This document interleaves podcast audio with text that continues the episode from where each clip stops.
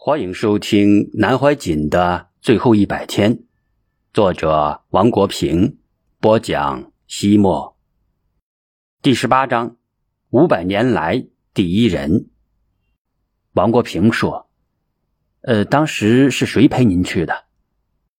朱清时说：“是中科大的一个教授，他跟南老师很熟悉。从那次见了南老师之后，我突然就发现。”我们社会中还有这样一个人，他对古今的了解可以说没有人可比，没有人可及。他的智慧从我们这一代人来看，只能仰视。他随口而出的这些诗句和佛学的寄诵，这些东西对我们来讲都是高深莫测的。自从这次见面以后，我心中就有一个愿望：像这样一个已经再也找不出第二个智慧的老人呐。见一次就少一次，我不能失去这个机会。所以从那一年开始，我一有机会就到他这里来。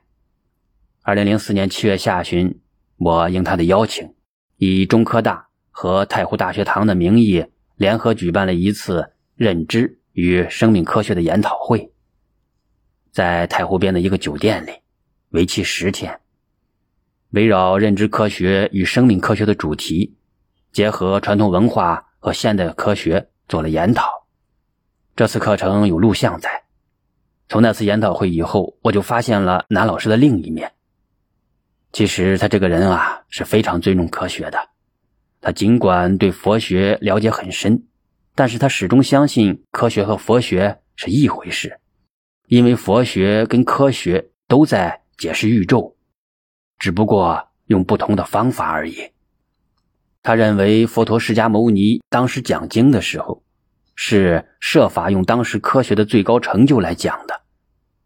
他的《楞严大义金释》等都是用了当时最高的科学成就来讲。他相信佛陀生在当代，一定会用当代最高的自然科学成就来重新讲经。他一直这样看。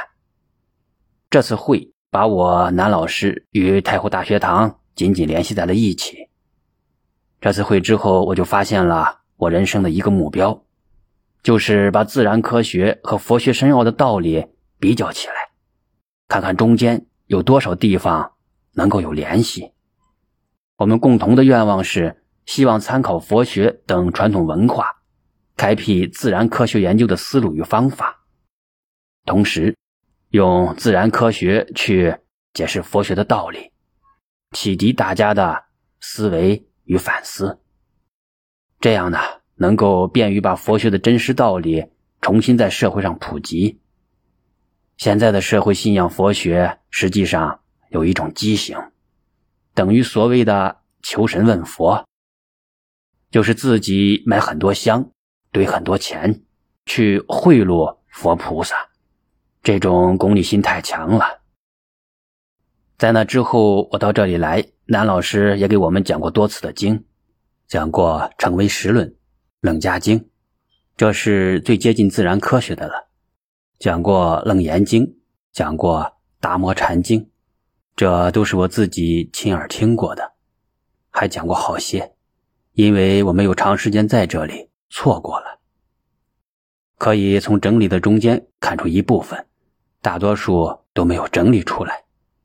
那个时候，几年前，南老师风采迷人，他这个人精力充沛，记忆力非常好，每次都是一讲就是两三个小时，说两个小时，实际上都延长到三个小时，而且有的时候是上午、下午、晚上接着讲，随口就背诵很多诗词歌赋和寄诵。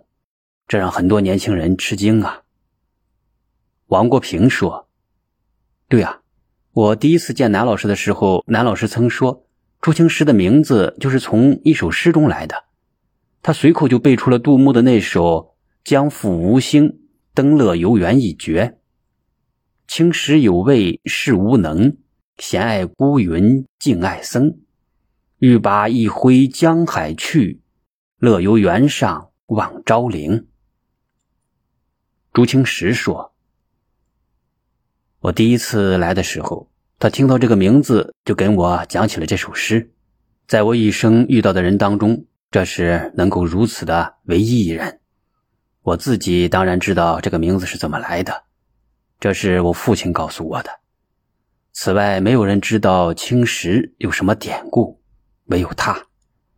第一次听到我的名字，就想起了这首诗，马上就说出来了。这两年他劳累过度，操心太多，身体变差了，尤其眼睛不太好。这几天，你看我都不怎么打扰他。王国平说：“能有机会经常听老师讲课，您这十年是非常荣幸的。”朱清时说：“对，所以我很庆幸，过去十年我抓住了机会，就是没有能够听他每一次讲课的机会。从跟他接触的中间，受到了很多的感染和影响，特别是佛学，我这十年比过去进步了不知多少。”我现在比较清楚，佛学确实如南师所说的，当初是当做一门科学来研究的。但是佛学研究不是用近现代自然科学的方法，近现代自然科学的方法是从培根他们开始的，是用实验来验证真理，就是任何真理必须通过实验来验证。这个实验不管谁来做，只要程序一样，都会做出一样的结果。然后再加上亚里士多德开始的形式逻辑和推理，这两者结合起来就是现代科学的注释。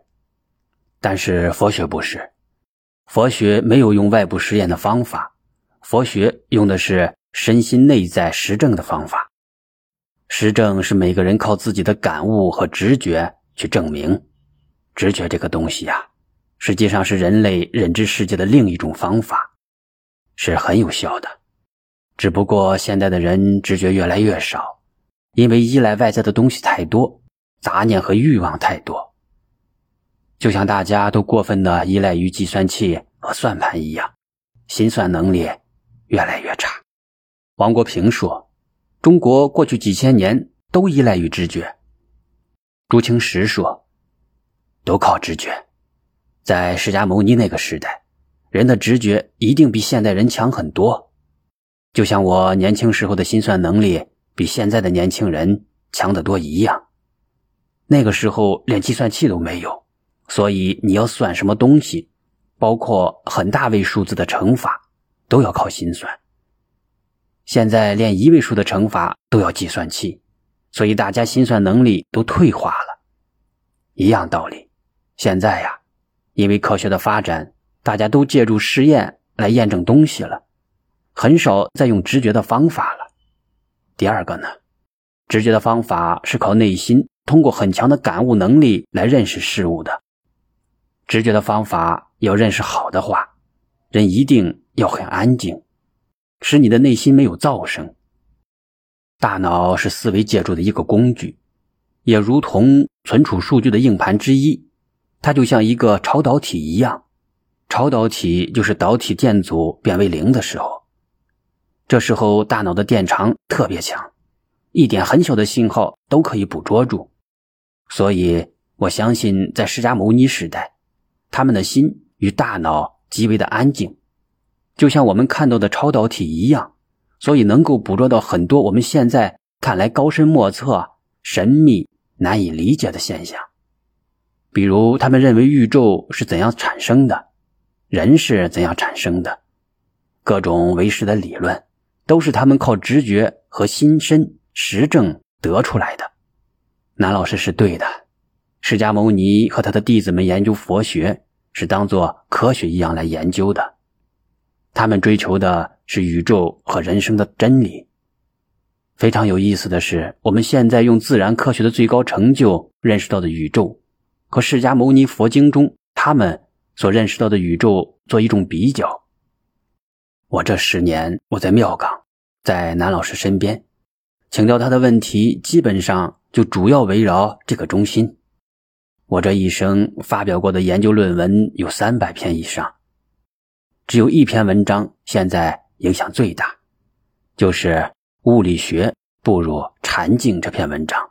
广为流传，影响很大，以至于国外有些人认为我是佛教徒。看到我在创办南方科技大学过程中的种种艰难险阻，南老师由开始的支持，逐渐变为反对。他希望我集中精力写科普文章，可以更广泛的影响社会，培养普罗大众的科学素养，在民间撒下科学研究的种子。我想，等我把南科大的工作做完，我会做我这一生中间的最后一个使命。写一些科普文章，我不会牵强附会的去比较，而是想把自然科学的最新成就原汁原味的写清楚，凡是有文化的人都能看懂，又可以把佛学所讲的宇宙和人的事情做一些对比。王国平说：“我想您可能与季羡林、任机玉等有些交往，我想听听您对这些大师的看法。”朱清时说：“这么说吧，现在南老师对佛学和佛经的理解水平，国内找不到任何人可以与他相比。比如我以前跟他学过《成唯识论》，现在我正在读《瑜伽师地论》。这两部经书都是玄奘法师主持翻译或总结的，当时是用唐代语言，而且玄奘法师是用直译的。”唐代的人看起来都很吃力，现代人就更吃力了。可是南老师会给你讲的深入浅出。再比如，有很多佛经的语言都是唐代的语言，现代人如果望文生义的话，就完全搞错了。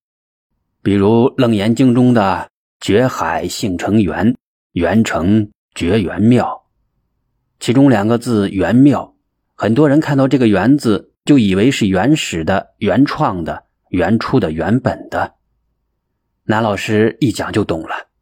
当时是为了避讳唐玄宗名字中的“玄”，而将玄妙的“玄”字改成“元”代替。一说玄妙，大家都知道了。